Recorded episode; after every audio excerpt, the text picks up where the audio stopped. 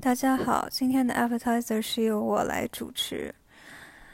嗯，从今天这期开始，我准备啊做一一个连续的系列吧。那些可以让你反省并为之改变的影视作品，主要是对你的人生观、价值观、爱情观等等。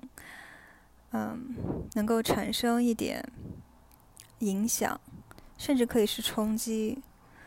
嗯，最终的效果可以是，嗯，你学到了一些东西，或者是，嗯，你找到了一些你想要的东西。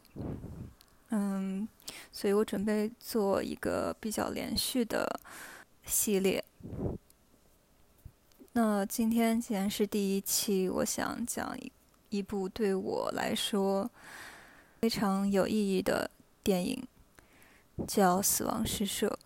《死亡诗社》这部电影是我在初中和高中之间看的，当时年龄虽然小，但是这部电影给我很大的冲击。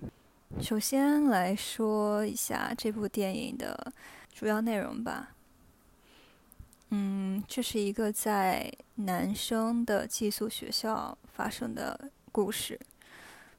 嗯，由罗宾·威廉姆斯呃担当男主，他是作为这个学校新来的英语老师。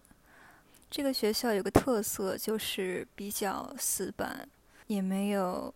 很开放，所以学生也都比较囿于常规吧。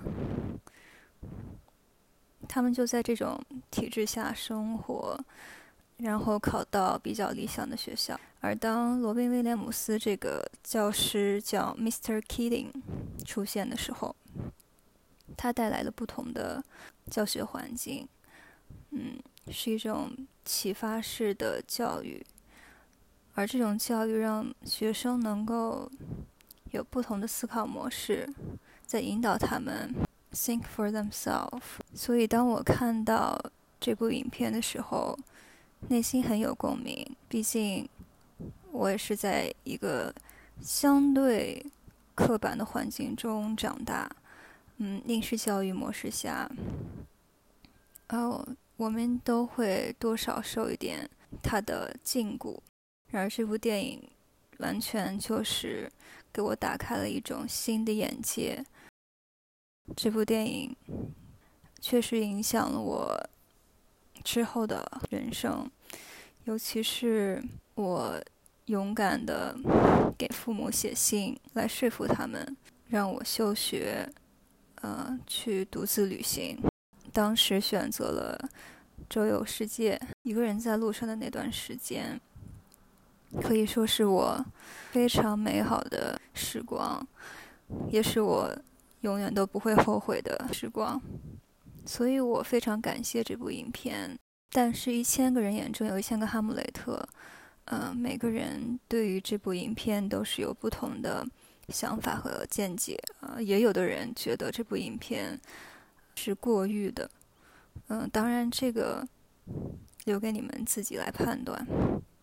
但对于尚未成熟的我来讲，就是被这样一部电影拯救了。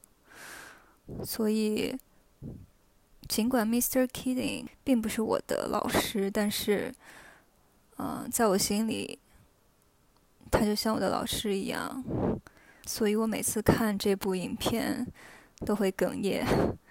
嗯，确实是非常理想主义的这么一种电影。也很符合我的口味，嗯，所以我觉得大家不妨去尝试啊，欣赏一下，也许你可以从中得到一些意想不到的收获。当你在啊看完一部作品之后开始反思的时候，我觉得这部作品就是成功的。希望《死亡诗社》也能给你带来独特的体验。那我们下期再见。